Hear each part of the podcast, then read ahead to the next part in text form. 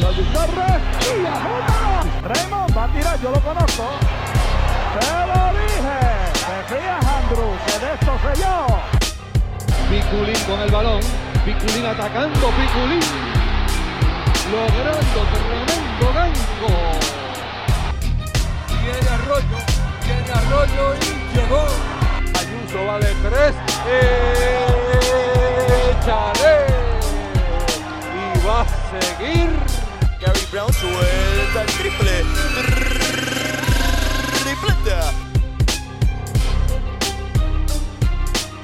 Esto es Time Out.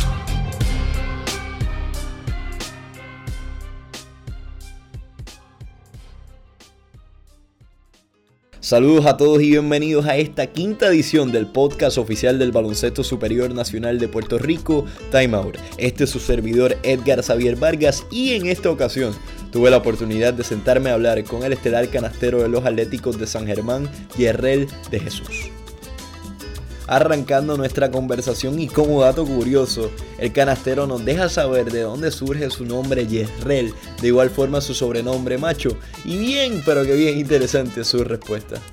Correcto, bueno, primero que nada mi papá se llama Yerriel, eh, obviamente por eso fue que me pusieron Yerriel, pero mi nombre como tal sale de la Biblia, o sea que de ahí fue que lo sacaron. Y se lo pusieron a mi papá y obviamente me lo pusieron a mí cuando yo nací y, y después que cuando mi hijo nació yo se lo puse a mi hijo. ¿Y el, y el apodo Macho? El apodo macho me lo puso mi abuela. Eh, yo cuando era chiquito era bien llorón. Primero me decían trompeta, porque me pasaba llorando y después cuando fui creciendo se me fue el llanto y me puse bien machito. Y mi abuela siempre me decía, ah, ahora estás bien macho, bien macho, y, se- y me quedé macho. Macho, nacido y criado en el pueblo de Carolina, Puerto Rico, comenzó a practicar el deporte del baloncesto a sus 5 años de edad y se desarrolló en el club balón de su pueblo en Carolina. De igual forma, tuvo un paso por el baloncesto escolar en Puerto Rico con el Colegio Santa Mónica y el Colegio Saint Francis en Carolina, bajo la tutela de Carlos Calcaño, y esa exposición en específico le sirvió para darse a conocer en el baloncesto estadounidense para posteriormente dar el paso allá y caer al estado de Miami y luego terminar en el estado de Virginia. Bueno, mi papá, mi papá en sí siempre jugado baloncesto, nunca jugó baloncesto profesional ni nada de eso, pero wow, siempre jugó baloncesto, todos los torneos de, de calle por ahí, ya tú sabes, mi papá creció jugando baloncesto. Y obviamente digo yo que me encarriló eh, a- hacia, ese, hacia ese norte. Y yo empecé en balón, no, sé si sabes, balón, eh, empecé ahí a mis 4 o 5 años. Empecé dribando por la derecha, ¿sabes? Ajá, pam, pam, y después fui creciendo, fui creciendo y, y sucesivamente, obviamente, estoy donde estoy hoy en día, gracias a Dios. Y estuviste, sé que llegas a San Francisco, pero antes de San Francisco, ¿a qué, a qué escuela llegaste primero? Eh, yo estaba en Colegio Santa Mónica. Era, era un colegio por Santurce. Yo estaba ahí, eh, estaba, si no me equivoco, media beca. Este, pero era un colegio de monjas. Eh, jugábamos baloncesto y voleibol de todo, pero mi mamá era la secretaria de esa escuela. Y entonces, pues nada, se me hacía más fácil ir para allá porque obviamente yo soy de Carolina y, y yo siendo de Carolina mi mamá no me, no me iba a llevar hasta allá, pero como ella era la secretaria, pues me apuntó en esa escuela y estuve ahí dos años. Y si no me equivoco, a mi segundo año me dieron un- una, un- una, exacto.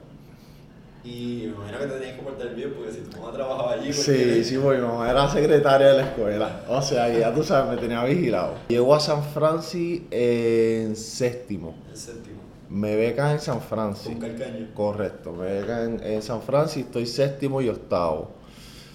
Eh, estoy ahí en San Francis, después de San Francis eh, mi mamá me cambia para escuela pública. Porque estaba medio tremendito, esto, esto, lo otro, y entonces era un sacrificio que ellos estaban haciendo porque para, para ese tiempo, no sé ahora, pero para aquel tiempo, ah, cuando estabas tan pequeño no te daban, no te dan una beca full. Y entonces mis padres estaban haciendo sacrificios y entonces obviamente yo, yo estaba medio medio y mami me castigó un año y me puse en escuela pública.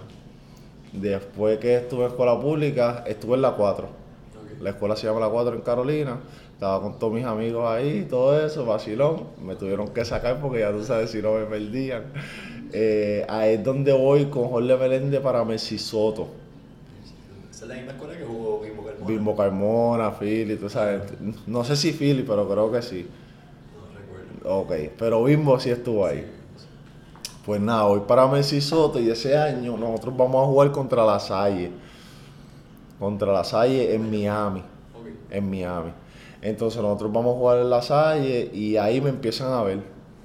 Y nada, gracias a Dios les gusté y cuando, cuando vine para acá me invitaron otra vez eh, para otro torneo allá y ahí prácticamente fue que se dio mi primera oportunidad y al siguiente año fue que me becaron allá en la Salle, Allá en, eh, eh, en Miami. ¿Y cómo fue ese proceso? Estás en Carolina, llegas allá. Wow, un proceso fuerte eh, porque, Estaba obvia- solo, ¿verdad? porque obviamente estaba solo, estaba, estaba con dos, con, con Jorge y Félix. Éramos tres.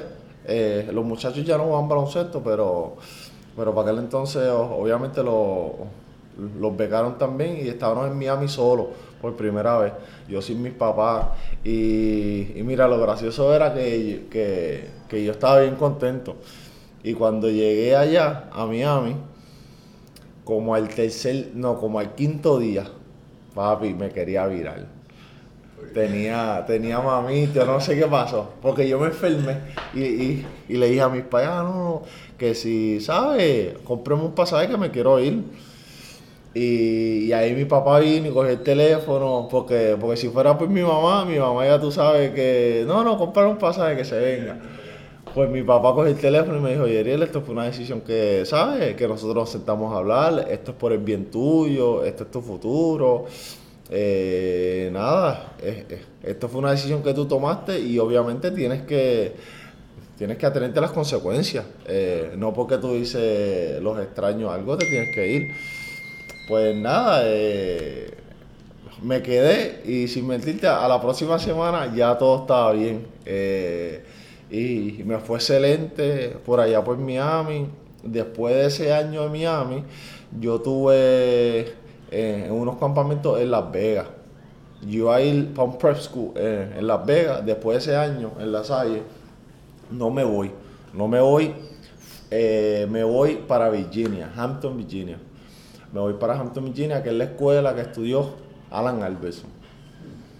Pues me voy para ahí y, y obviamente me va genial. Ah, Ahí es donde me ranqueo en, en, en ESPN.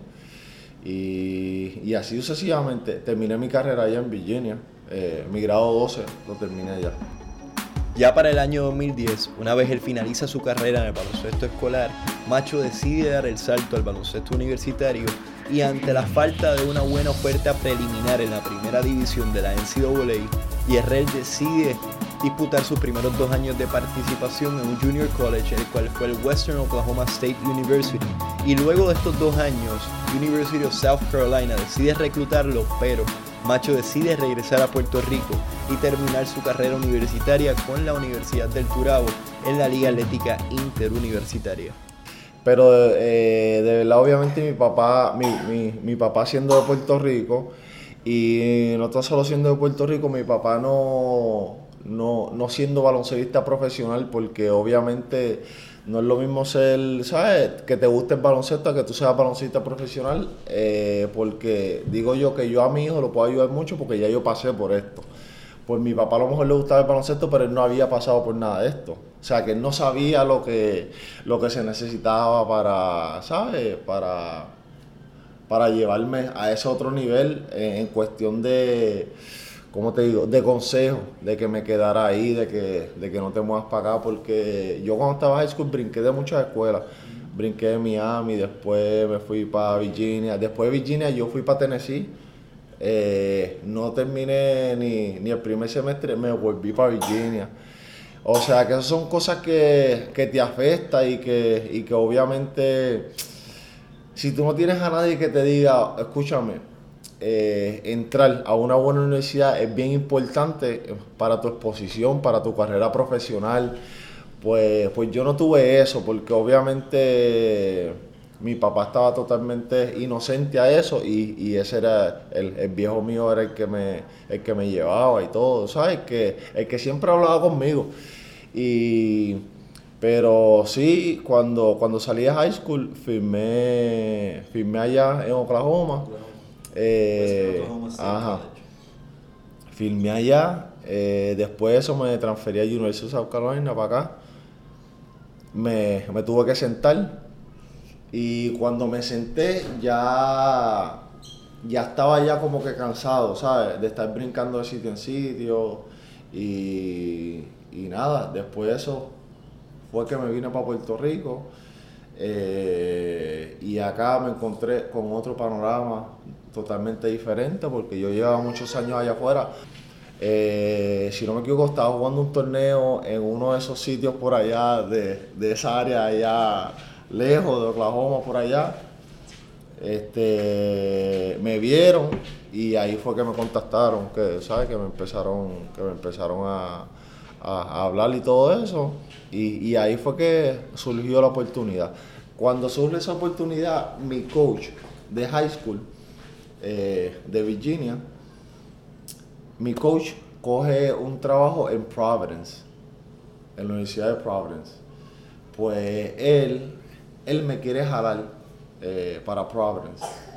Entonces, ya yo me transferí para University of South Carolina, yo me trato de transferir para Providence, pero obviamente no, no, no me puedo transferir. O sea, no, no sé si no, eh, no sé si fue que no me dejaron, no sé si fue que no tenía los requisitos necesarios para poder transferirme. Eh, o no sé si es que, te, que no te puedes cambiar de una y y, de repente seguirlo para otra. De verdad, no sé, obviamente porque estaba inocente en ese momento a, toda esa situación. Cuando yo trato de transferirme, porque yo digo, nada, aquí si yo voy para Providence, esto va a ser como, ¿sabes? Esto, esto me cae como anillo al dedo. Pero no me dejan transferirme. Ahí es que yo digo, nada, pues como no me dejaron transferirme, pues de verdad quiero irme para Puerto Rico. Y de verdad yo no me quería quedar en Puerto Rico. Eh, no, no que no me quería quedar en Puerto Rico, pero obviamente cuando yo llegara aquí no sabía que, ¿sabes? qué iba a pasar o, o qué yo iba a hacer. Pues nada, vengo para Puerto Rico y ahí es que surgen todas esas cosas. Ahí fue que, que yo dije, nada, me voy a quedar aquí. Eh, el de la selección, si no me equivoco, era un panamericano eso. Y lo menos que tú, chamaquito, claro. te invitan a la selección nacional, no es cualquier otra invitación. Exacto. ¿Cómo fue ah. eso? ¿Cómo llegó eso a ti? Bueno, la experiencia fue bien bonita, eh, fue, no te miento, fue de sorpresa, fue, fue de sorpresa. Y, y más cuando entro y está, ¿sabes? Varea, Carlito, los caballos. Eh, obviamente, nada, con la mentalidad de aprender demasiado de esa gente. Y, como era mi primera vez, pues tú sabes, uno está, uno está un poquito intimidado.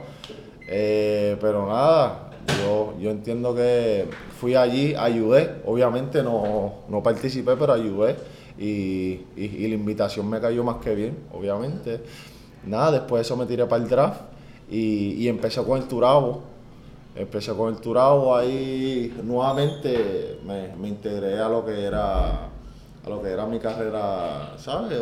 Universitaria, porque, porque todavía me quedan tres años de jugar. Este, y, ahí fue que los Leones de Ponce me seleccionaron. Wow, pues tan pronto llego a Puerto Rico, eh, me llaman, me llaman, me llaman de la Universidad del Turabo. Este, no estoy seguro el nombre, él es un trigueñito, el que era el coach de las nenas ahí. Pues él me llama y me dice, hola Ere, ¿cómo estás? Te llamo la Universidad del Turabo, no sé qué radio, y empezamos a hablar y, y obviamente me ofrecieron. cuando el Turabo me ofrece, me empiezan a ofrecer muchas universidades. Entonces, nada, obviamente yo opté por estar en, en el Turabo porque me gustó y obviamente yo tenía mucha, o sea, sabía de mucha gente que ya estaban ahí que yo conocía, que ya había jugado antes yo, porque en los veranos yo venía y jugaba sub-21 y obviamente veía, veía diferentes caras y obviamente tras los años pues fui viendo las mismas caras. Eh, exacto. Sí, sí, Flecha, Francisco, Angel. Sí, sí, sí. Ah, eh, el Cuba, el Cuba de Bayamón, Ismael. Eh, nada, nada, pues entonces eh, decidí irme por ahí. cuando llegué al Turao hablé con Raymond de una, de la que Raymond, mi respeto hacia él, excelente coach, excelente persona, me ayudó demasiado. Eh, cuando yo hablé con él, yo le dije, Raymond, yo vivo en Carolina, Raymond. O sea que, ¿sabes lo que estaba hablando? Eh, Turao, Carolina, el chustro que yo tenía se me calentaba. Le dije, Remo, si yo no llego algunas veces es porque se me calentó el carro o, ¿sabes? Algo me pasó. Algo me pasó. Remo me dijo, tranquilo, ¿sabes? Bregamos con eso. Y de ahí en adelante digo yo que creamos una química excelente. Hacho, Raymond como coach es otra cosa. Te da una confianza increíble. Eh, lo único que te dice juega, juega, juega baloncesto. Y de verdad que esa experiencia ahí fue, fue única Jugué un año y, ese mismo año llegué campeón. Invicto. Invicto. Eh, tacho, de verdad que fue de sueños ese año. Y de verdad que estoy bien contento y bien agradecido con esa gente. Como si fuera poco, a sus 17 años de edad, Yarrel tuvo su primer hijo, lo cual él relata que fue sumamente complicado, pues a sus 17 años, siendo él un niño, tuvo que cuidar de otro niño. Claro, claro, claro, fue bien difícil, fue bien difícil manejar porque ahora, porque obviamente yo era un niño teniendo un niño. O sea que mentalmente era bien difícil, eh, económicamente obviamente. Eh, eso no es nada fácil tener un hijo a los 17 años sin trabajo y sin nada. O sea que fue algo, fue algo bien difícil, pero pero algo que al final del día yo puedo, yo puedo hablar con la cabeza en alto, de que sale hacia adelante y, gracias a Dios ya mi nene tiene 8 años, gracias a Dios ya puedo proveer por él. ¿Sabes? Eh, con mucho sacrificio y, y, sudor en la frente, pero, pero lo pudo hacer. En el 2013, Yerrel es seleccionado por los Leones de Ponce en el sorteo de nuevo ingreso en el Baloncesto Superior Nacional de Puerto Rico y en esta misma temporada, siendo su primera como baloncestista profesional, arriba a la serie final en el regreso de los Leones de Ponce a la liga y eventualmente termina con el subcampeonato en esa campaña del BSN. Bueno, eh, de verdad fui para ya, ya, ya habían hablado con los Leones de Ponce y, me dijeron que tenía que ir por un tryout para verme allí en Ponce, pero, pero en otra cancha, una cancha pequeña que, parece que ellos siempre hacen las prácticas y eso. Entonces yo voy y ahí, y ahí cuando cuando estamos practicando y todo eso, pues nada, empezamos a practicar y todo eso y, ya Carlos Rivera, obviamente yo, yo estoy ajeno a todo esto porque estoy allá afuera, ya Carlos Rivera, Pirulo, eh, ¿sabes? Veteranos que obviamente que son de respeto.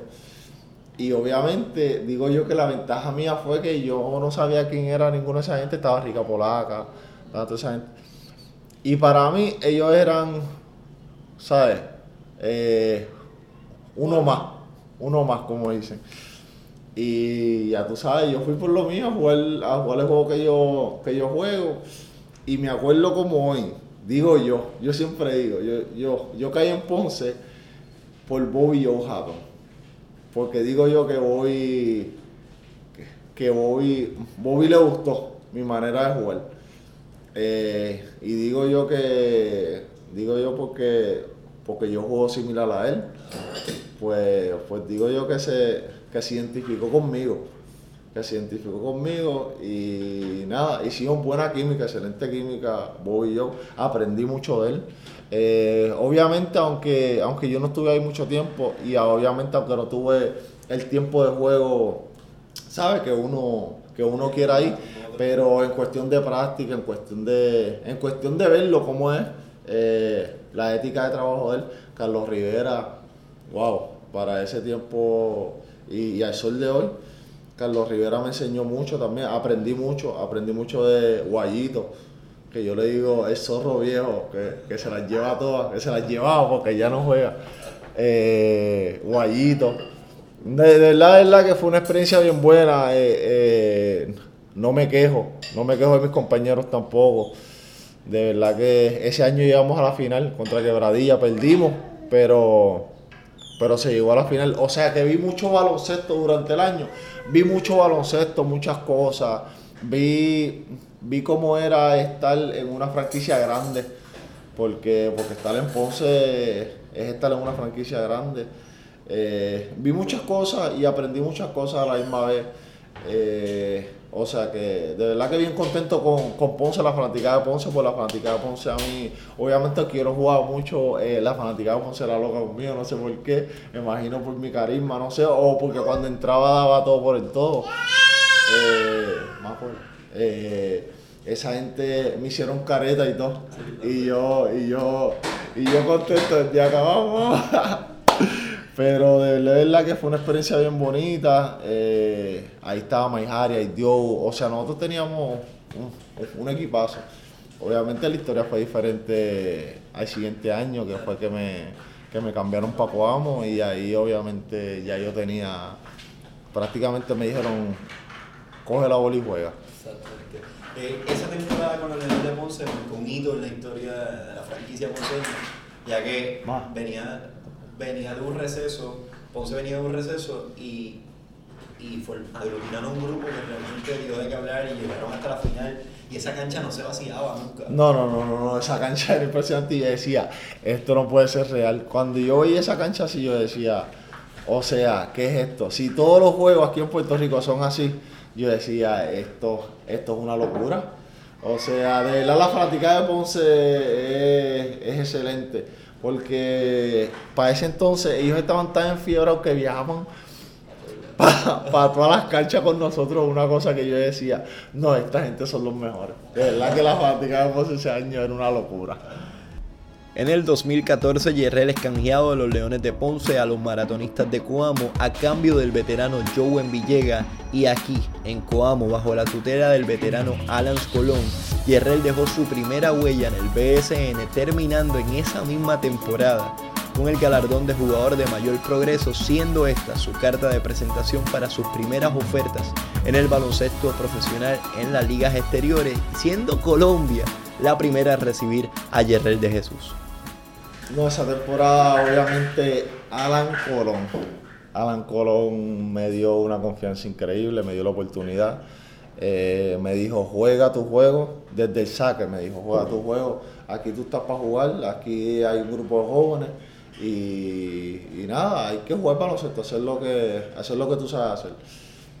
Eh, nada, eh, empezamos la temporada, obviamente no ganamos así un montón de juegos, pero de leerla en lo personal a mí me ayudó demasiado y, ahí fue donde, donde digo yo que yo dejé mi huella en el BCN y ahí fue donde empezó todo, todo, exacto, todo lo que yo soy ahora, porque ahí se abrieron muchas puertas, muchas oportunidades, ahí fue que jugué en el exterior, ahí fue que, wow, ahí fue que empezó todo.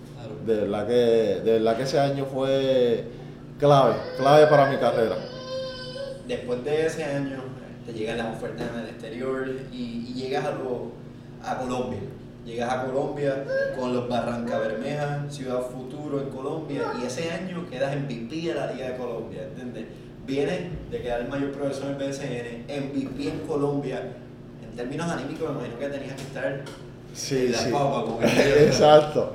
En las papas eh, estaba, no solamente en las papas, estaba ¿Sabes cuando tú dices, wow, esto es lo que... Eh, acuérdate que esto es lo que uno sueña desde pequeñito, uno sueña, ¿cómo te digo? Uno sueña jugar baloncesto, llegar a la profesional, matar profesional, eh, irse a otro país. eh, ¿sabes? Viajar el mundo, vivir de esto, vivir de lo que te gusta, porque obviamente ahora mismo esto es lo que te gusta y tú vives de esto. O sea, que no hay nada más, más rico que, que hacer lo que te gusta y, y cobrar por lo que te gusta hacer. Pues, pues yo estaba obviamente en ese momento yo dije, de verdad que digo yo que en ese momento uno se enfoca más en el sentido de que cuando uno ve los frutos que te da, eh, ¿sabes? Lo que estás haciendo, ahí tú dices, yo tengo que trabajar más duro para que me dé más frutos, para seguir haciendo esto, ¿sabes lo que te digo?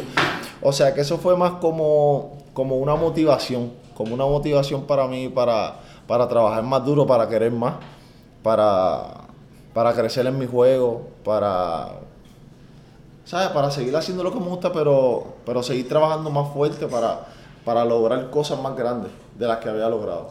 Este no es el último. ¿Cuándo es- lo de Real Madrid eh, fue con Venezuela o con Colombia? Con Colombia, ese mismo año. Ah, ok. Luego de eso, llega Real Madrid, se enfrenta en un amistoso. Cuando te digo Real Madrid, ¿qué viene a tu mente?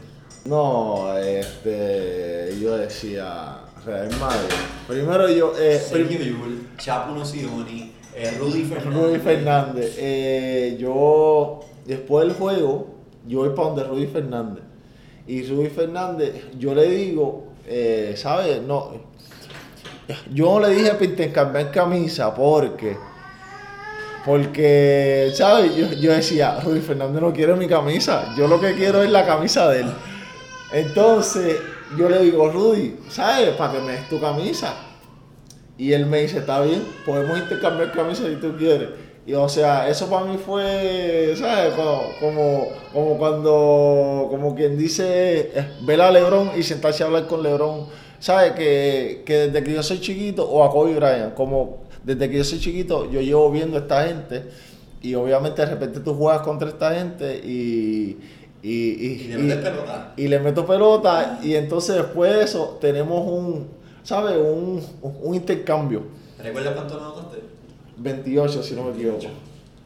28. Nada, fue de sueño ese juego.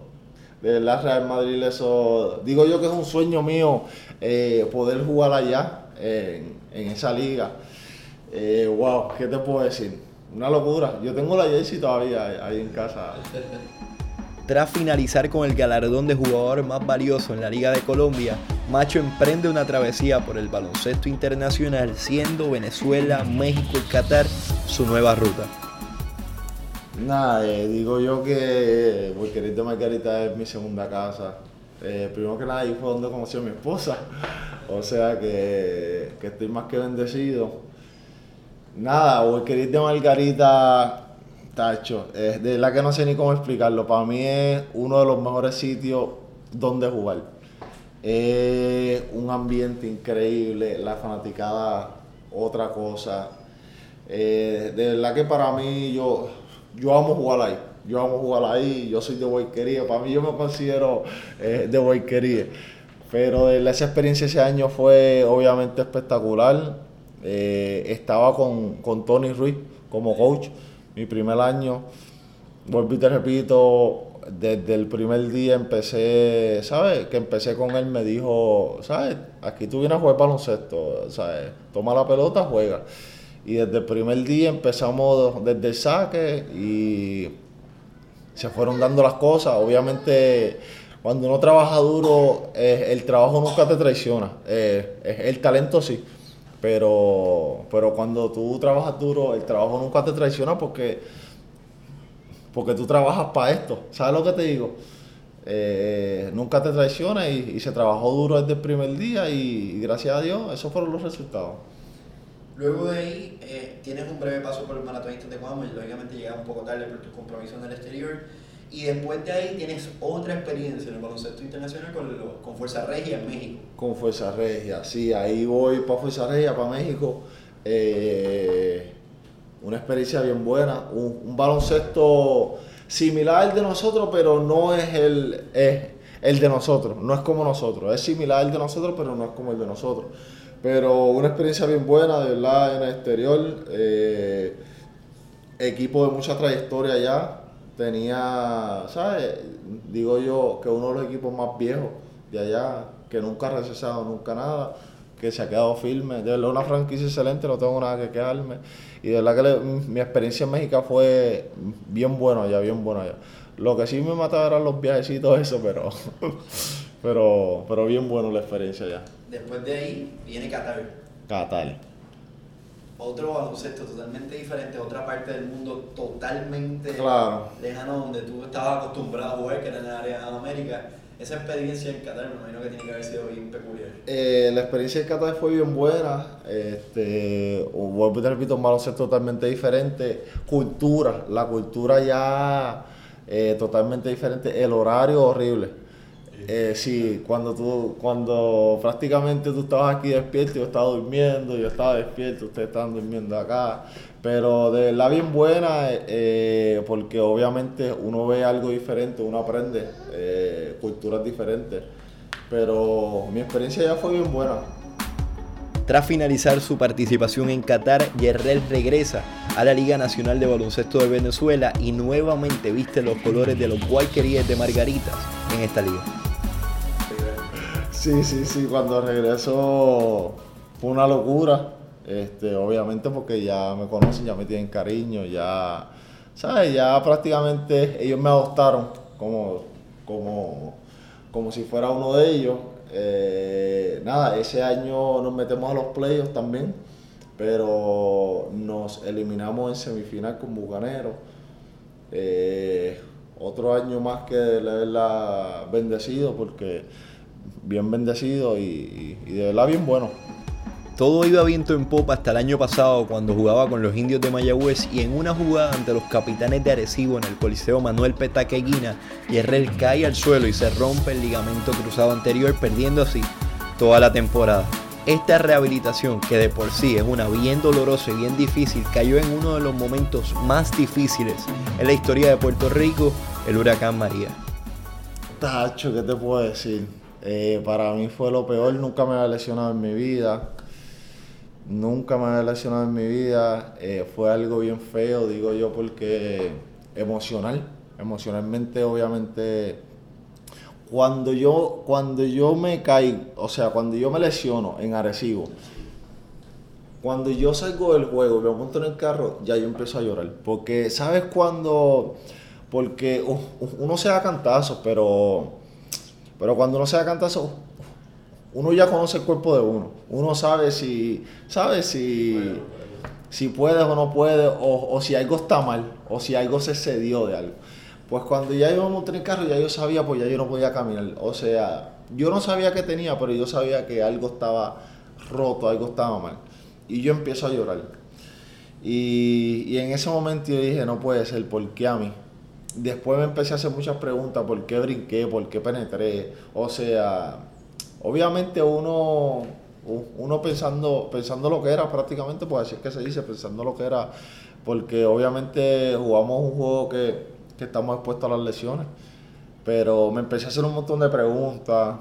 Y hubo un proceso de negación. Yo recuerdo eh, que cuando se iba a comunicar la noticia de que, pues, que iba a perder la temporada, tanto tú como Fernan me llamaron y me dijeron, mira, no lo pongas así, no pongas tanto tiempo, porque yo voy a regresar y voy a salir lo más rápido posible. Exacto, yo, yo estaba en la cabeza puesto de que yo quería recuperarme lo más antes posible, obviamente no sabía, porque como nunca me había lesionado antes, pues no sabía cuánto, ¿sabes? Cuá- cuánto tiempo tardaba una, una lesión como esa, pero que yo en mi mente yo me quería, ¿sabes? Yo quería pensar positivo, por eso fue que te llamamos y te dijimos que, ¿sabes? Que no lo pusieras de esa manera porque yo iba a regresar adelante, pero obviamente no fue así porque eso no es una lesión de que, de que te doblaste un dedito y ya, o sea, a mí me abrieron, me, me, me reconstruyeron por adentro. eh, la rodilla, o sea que eso, que eso es un proceso que toma tiempo en, eh, recuperarme. Pero en ese transcurso digo yo que para mí, para mí personal fue horrible, pero fue de muchas lesiones. O sea, eh, lesiones de la vida. Obviamente eh, en otros aspectos como, como que me tengo que cuidar, como que me tengo que preparar mejor, como que, ¿sabes? Como que tengo que guardar dinero. ¿Sabes? Eh, de todos los aspectos eh, aprendí de, de todo un poquito. Fue horrible porque obviamente eh, yo soy de Carolina y prácticamente yo, yo viví en Mayagüez hasta los otros días por, por mi recuperación, porque, porque me tenía que quedar por acá, porque donde tenía las facilidades donde, donde hacerme rehabilitación era en Mayagüez, eh, que le doy las gracias a Pérez López y, y, y a Ismael Segarra, eh, porque esa gente son excelentes. Le doy las gracias a Fernán, porque ese hombre estuvo conmigo todos los días, me tocaba en la puerta, vamos. Habían días que yo no quería ir, Fernán me llamaba, estoy afuera en Portón, abre que vamos a entrenar. Habían días que yo me sentía, ¿sabes? Que, ¿sabes? Como que, ¿cuándo? ¿Cuá- O sea, ¿por qué no se me ve el dolor? Fernán me decía, papi, sigue, sigue, sigue. O sea, para mí Fernán fue tan clave en mi, en, en mi rehabilitación que, que yo no encuentro la manera como agradecérselo. Por eso, por eso hoy en día no, no es un trainer para mí. Por eso Fernán hoy en día es, es prácticamente un hermano. No prácticamente, es un hermano. Nos llamamos todo el tiempo. O sea, para todos estamos comunicándonos. Porque creamos eso, creamos eso. Y, y obviamente esas son las cosas bonitas que se quedan de, de, ¿sabes? De, de algo que fue una lesión. Eh, ahora mismo tengo un hermano, ¿sabes lo que te digo? Pero el proceso fue horrible porque mi esposa, mi esposa obviamente me veía sufrir, mi esposa obviamente veía, veía el stroke que yo tenía, que algunas veces caminaba bien, algunas veces no caminaba bien. Este, yo decía, ¿cuándo? Entonces, no tan solo eso, acuérdate que uno es un deportista que vive el deporte, o sea que después de esto, ¿para dónde voy a ir? O sea, ¿cómo yo me vendo ahora cuando yo vengo de una lesión? Este, ¿sabes? Mi contrato fuera, no sé. Entonces, eh, y, después, gracias a Dios, gracias a Dios que obviamente uno, uno, uno se lo deja eh, eh, en las manos a Dios y, todo pasa por un propósito. A lo mejor esto necesitaba pasar para, para yo para yo coger cabeza en- en otros aspectos de mi vida. Eh, ¿Sabes? Que me, que me enseñara. Obviamente yo llevaba tres años sin parar de jugar. O sea que de leerla, digo yo que, porque yo antes de esto pensaba, antes que yo me seleccionó, yo pensaba, ah, yo, yo, yo gasto X cantidad de dinero porque, ¿sabes? Porque ya mismo empieza la otra liga, yo le empiezo a jugar esto, lo otro, ah, sigo, sigo, sigo así. Y obviamente esto me sentó y me dijo, espérate papi, eh, eh, nosotros estamos expuestos a esto. Y obviamente tú no puedes, ¿sabes? Tú no puedes seguir así porque mira lo que te pasó ahora. Y obviamente gracias a Dios estaba preparado. Pero, pero ¿y si no? ¿Dónde estuviese mi familia? ¿Y si no? ¿Dónde yo estuviese? ¿Y si no? ¿Sabes? ¿Cómo, cómo yo hubiese podido seguir hacia adelante? ¿Sabes lo que te digo? Y, y, y, y es fuerte, es fuerte, es fuerte en ese sentido y es fuerte pensar que yo no sabía si iba a volver a ser el mismo. Yo decía, volver a ser el mismo macho de antes. Rápido, esto, brincando, haciendo movimientos, parando de repente, ¿sabes? Eh, volveré. Porque en ese momento no me sentía, y había muchas cosas que, que me pasaban por la mente, pero gracias a Dios seguí firme. eh, mi esposa, de verdad que mi esposa fue un soporte increíble. Mi esposa siempre estuvo ahí para mí. Eh, me dijo, tranquilo papi, que vamos a salir de esto juntos. Y así mismo fue. De verdad que es bien importante en esos momentos difíciles tú tener, tú tener apoyo, tú tener apoyo. De verdad, de verdad. ¿Sabes? Porque, y te lo digo yo que pasé por eso. Y mis papás, gracias a Dios. Pero obviamente tú sabes, tú tienes a tus padres, pero, pero al final del día ya tú eres adulto. eh, no tan solo eres adulto, ¿sabes? Tienes, tienes tu propia familia que, que, que te tienes que preocupar. O sea que tus papás ya no viven contigo todos los días, o sea que ellos no están ahí a lo mejor por el teléfono, pero no es lo mismo estar al lado tuyo diciendo, ¿sabes lo que te digo? Pues, pues ahí fue donde entró mi esposa. Mi esposa porque era la que, la que estaba todos los días conmigo. Y me hablaba y hablaba y esto y lo otro. Y de verdad, verdad que el apoyo fue algo increíble. Y le doy gracias a Dios que la tenía ella, pues si no, obviamente no sé qué hubiese hecho, ¿sabes? Y de por sí la recuperación o la rehabilitación de, de tu lesión es difícil. Pero tener esa rehabilitación en uno de los momentos más difíciles de Puerto Rico, en el caso de María, tiene que haber sido. Mira, a mí se me olvidó. Mira, eh, pues entonces viene el huracán. Yo dije, no puede ser. Eh, me atrasé como por un mes. como por un mes y pico. O sea, el proceso que yo tenía se me atrasó como por un mes y pico porque, porque obviamente el huracán cerró la clínica. eh, el gimnasio el gimnasio dejó de abrir, pero gracias a Dios abrió como, como a la semana o a las dos semanas. Ahí es donde entró lo casero, como yo le dije a un muchacho la otra vez, ahí, ahí fue donde entró lo casero. Que en la casa empecé a hacer cosas. eh, contacté a este, eh, donde yo me quedaba, yo tenía Benny Acosta y Miriam, se llaman los vecinos donde yo estaba, unos señores mayores. Hicimos una química increíble también. eh, ellos tienen un nieto que tenía una bicicleta. Entonces, eh, Ismael Segarra me dijo, tienes que hacer mucha bicicleta. Y en ese momento el huracán, yo le dije a él, pues nada, mira, préstame la bicicleta, que yo voy a andar ahora para todos los lados en bicicleta. Pues así mismo fue. Cogí la bicicleta, eh, me acuerdo como que la tenía en la casa con las ¿Pasaste gomas acá en vacías. Carolina o en Carolina? No, acá. Que tenía las gomas vacías, ¿verdad? Co- eh, arreglamos las gomas así que rayo, andaba para todos los lados. Me acuerdo que iba para la panadería Ricomini en bicicleta, para el gimnasio en bicicleta, para la cancha en bicicleta. Eh, en ese momento la cancha la estaba usando FEMA, pero me iba para una cancha que era subiendo por la universidad por allá para arriba. Me iba en bicicleta. Desde, no sé si sabías dónde estoy viviendo, donde yo estaba viviendo, que era, ¿sabes dónde está la Ricomini esa en la esquina? ¿Dónde están todos los boquetes? Claro. Pues, ¿sabes que para acá es el pueblo? Ajá. Pues para arriba, sabes que hay un puesto que creo yo que no se usa. Ajá. Pues lo sigue, lo sigue, lo sigue. Eh, ¿Sabes dónde está la funeraria? Más arriba. Que está. Burger King. Ajá, ya. Pues cuando uno coge un poquito más adelante hay una curvita, ahí hay una urbanización que hay un puesto al lado. Claro. Que hay un puesto al lado. Pues ahí es donde yo me estaba quedando.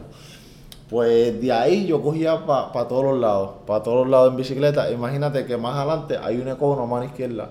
Y si yo tenía que hacer unos encarguitos, obviamente tenía la guagua, pero si era que tenía que hacer unos encarguitos, porque, porque yo decía, si, si yo no hago nada, la pierna se me va a trancar. Y obviamente, porque cuando yo no hacía nada, los días que no hacía nada, cuando me levantaba, la pierna estaba en vez de así, o sea, me quedaba así.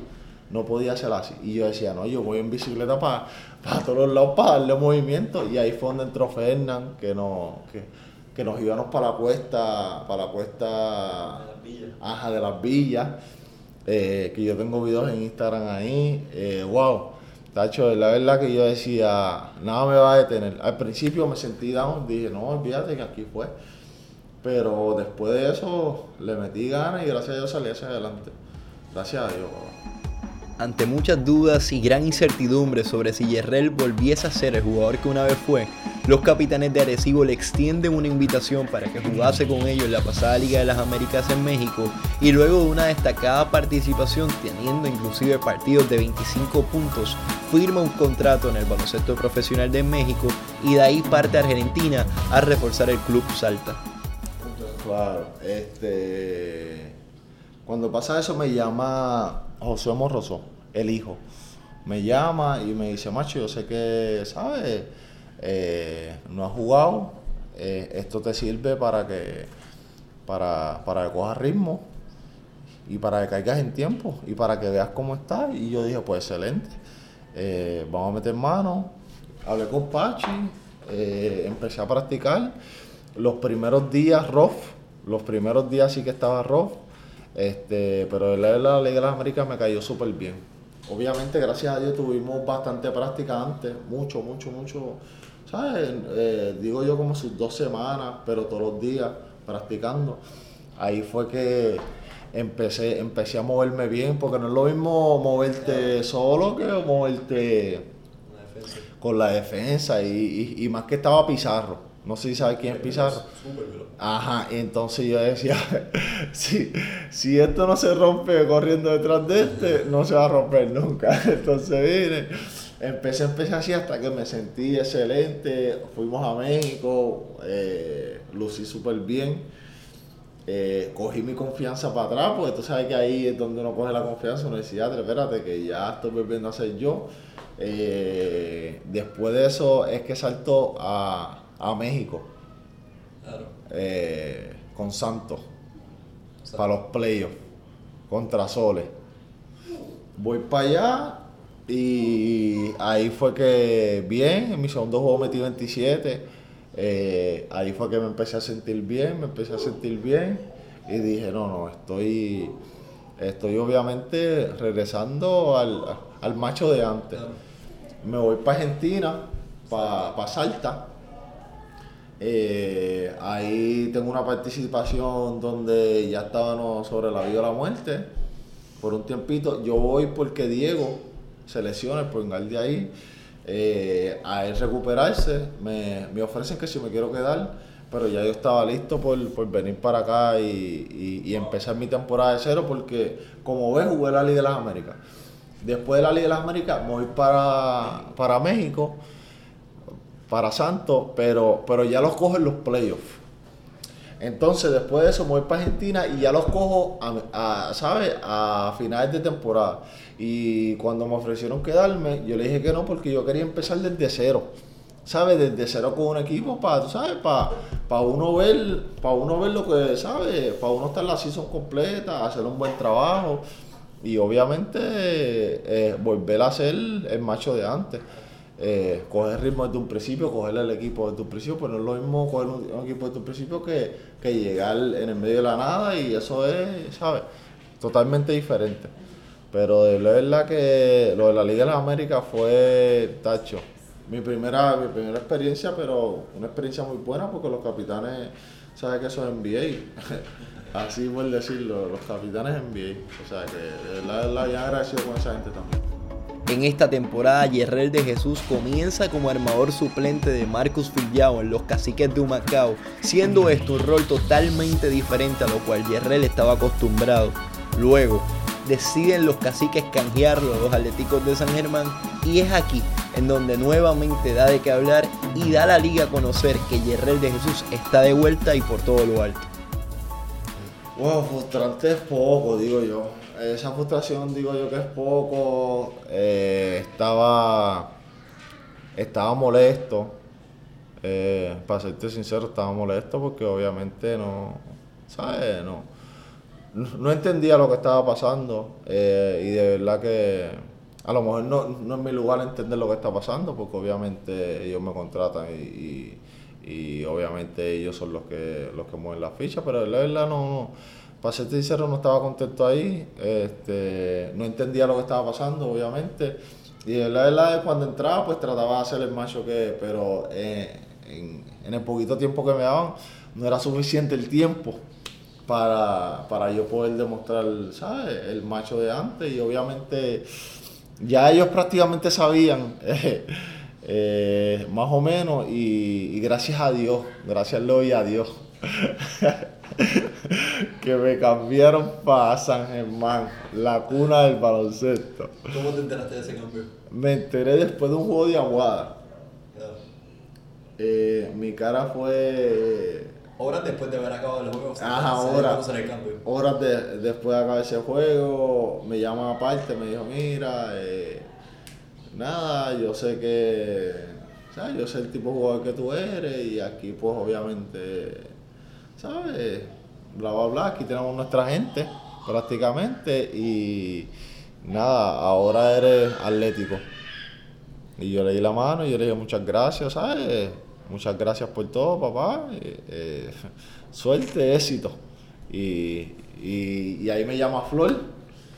Me llama Flor y ya, ya tú sabes. Me Esa dijo, Flor, ¿Cómo fue? no, no, no, fue de camino para Carolina. Me dijo, no. Y yo, ¿quién es? y me dice, Flor. Y yo, dímelo, papá. Y ahí empezamos a hablar y me dijo, eh, te quiero mañana a las 11. Y yo tenía que bajar De no, yo tenía que bajar de, de Aguada por Macao a recoger mis cosas y para estar a las 11 allá. Que yo estaba muerto. Eh, más, más ese mismo día jugábamos. Y yo dije, no puede ser. Pero gracias a Dios el resultado fue exitoso. Eh, bien contento, ¿verdad? Bien contento, sabes que Flor, Flor es totalmente diferente. Eh, la franquicia hasta ahora se han portado excelente. La fanaticada, ni te digo, los compañeros de equipo me, me hicieron sentir como si yo estuviese ahí desde el primer día. Y obviamente yo no conocía a la mayoría de ellos porque, porque nunca había jugado aquí. Eh, pero me sentí, ¿verdad? Como si estuviera en casa. Me sentí como, volví a ser yo, volví a ser yo. Llegas a San Germán y, pues realmente esa racha eh, de San Germán tan pronto llegas tú y Fleur fue, fue, fue, bien, fue bien nítida. Eh, victorias ante equipos sólidos en la liga, robándose partidos en la carretera. O fueron unos atléticos totalmente diferentes a lo que estaban acostumbrados y de lado, lógicamente por tu figura, que fuiste jugador de la semana, Claro. y fuiste miembro del quinteto del BSN esa semana. Así que, ¿cómo te sentiste con tu llegada? ¿Cómo lo asimilaste todo lo que te estaba ocurriendo?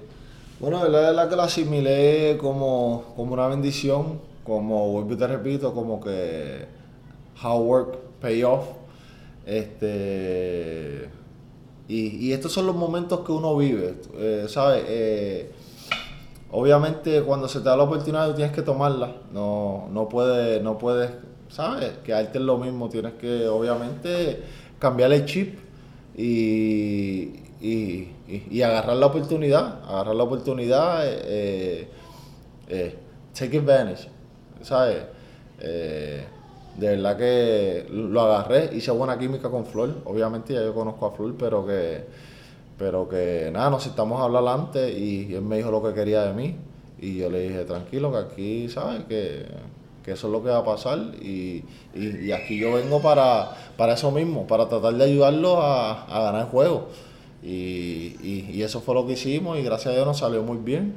Y, y hoy en día esos son los resultados, papá. Llega ahora Gary Brown al equipo de los Atléticos de San Germán.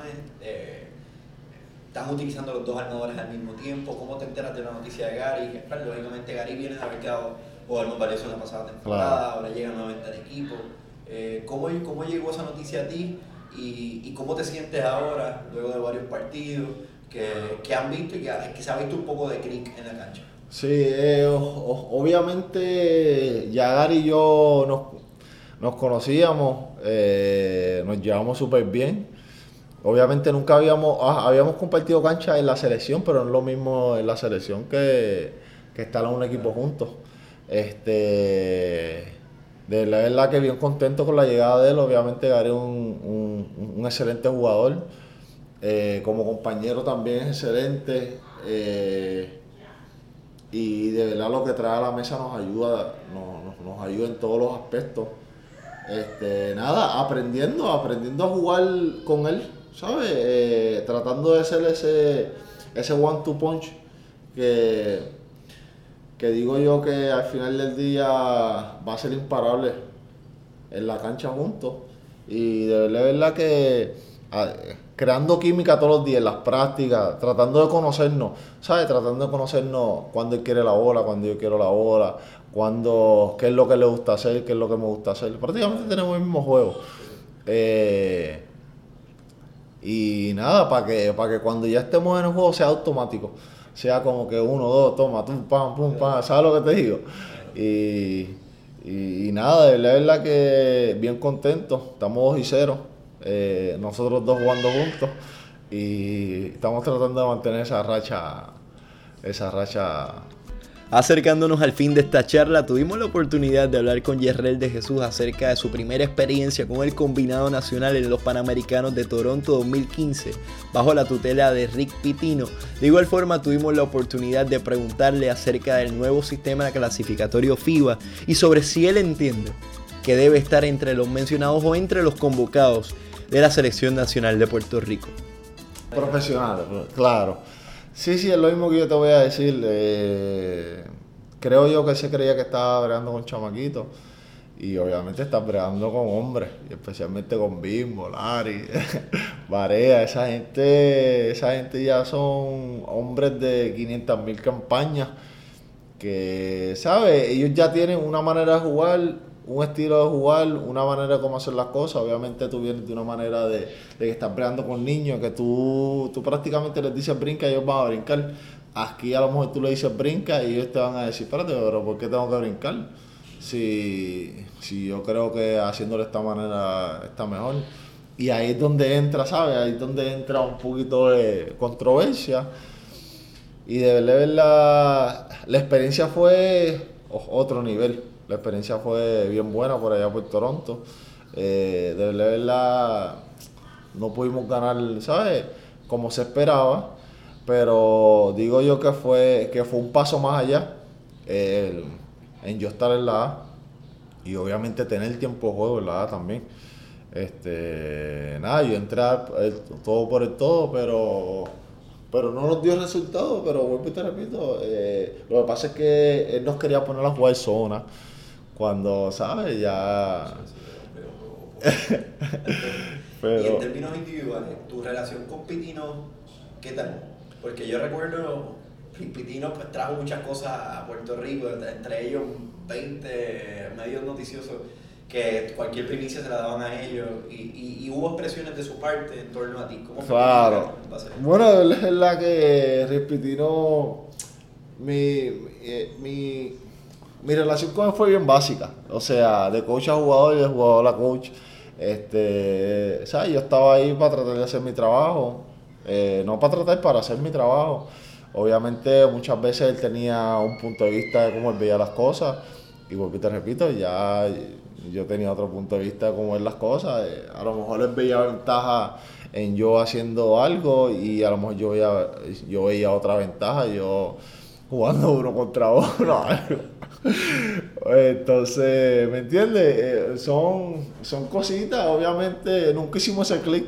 eh, pero, pero, ¿qué te puedo decir? Eh, él, él- tendrá su manera de pensar y yo tendré la mía. O sea, eso no se le puede quitar a nadie. Ni él me lo puede quitar a mí. La Federación de Baloncesto nombró de cara a este próxima, esta tercera ventana eh, una lista de 24 canisteros. De- luego de haberla dado a conocer, las redes se estremecieron eh, preguntando por nombres que han tenido grandes campañas ahora mismo en el BCN y no están en ella. Eh, el caso de tú, eh, Viñales, el caso del mismo Jonathan Rodríguez. Eh, ¿Cómo te sentiste una vez leíste la lista? Porque luego de los números que estás poniendo en el BCN, por lo menos muchos entendían que al menos una invitación se debería dar. Buah, tacho, ¿qué te puedo decir de la selección? De la verdad que yo no sé qué pensar, acuérdate que todos los años hay algo nuevo. Muchas veces uno, uno quiere, porque si tú me preguntas a mí, yo, yo siempre voy a querer representar a Puerto Rico. Eh, pero es que, y a la, pero a la misma vez uno no sabe qué esperar. Uno no sabe qué esperar, uno no sabe si, si sabes si, si te van a llamar, si no te van a llamar, eh, uno no sabe quién va a ser el dirigente, eh, porque, porque cambian las cosas todo el tiempo. Pero, ¿cómo te digo? Wow, ah, son muchas cosas, son muchas cosas. eh, eh, ahí están, obviamente están los grandes, los que, los que tienen que estar como JJ, y, pero si tú me dices a mí, obviamente yo, yo pertenezco a la selección, pero eso no está a mí, ¿sabes? En, en- mis manos ni nada de eso.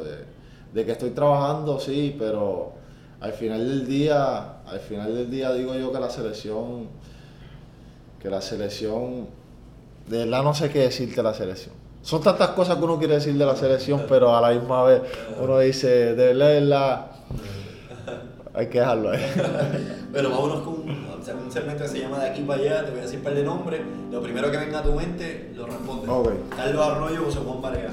Carlos Arroyo, Mejor jugador en la NBA ahora mismo. LeBron James, Mejor jugador en el BSN cuando crecías. Carlito Arroyo.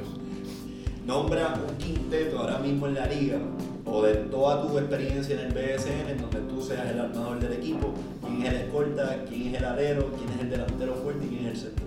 Pondría a Piculín en la 5. Piculín en la 5. eh, en la 4. En la 3 tenía Bimbo Carmona. Yo en la 1. En la 2 me iría con. Con Eviere. Y en la 4 me con Rodney White. Eh, el papá. El del Turabo. Eh, excelente coach. Flor Meléndez. Papá, caballo. Ponce. Los Yankees, San Germán. donde todo el mundo quiere jugar. Venezuela.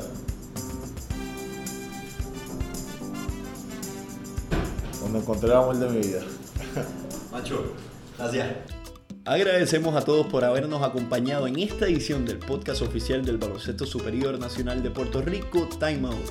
Les recordamos que nos puedes escuchar a través de nuestro canal en SoundCloud y en YouTube como el Baloncesto Superior Nacional de Puerto Rico. De igual forma nos puedes seguir a través de las distintas plataformas digitales como el BSNPR.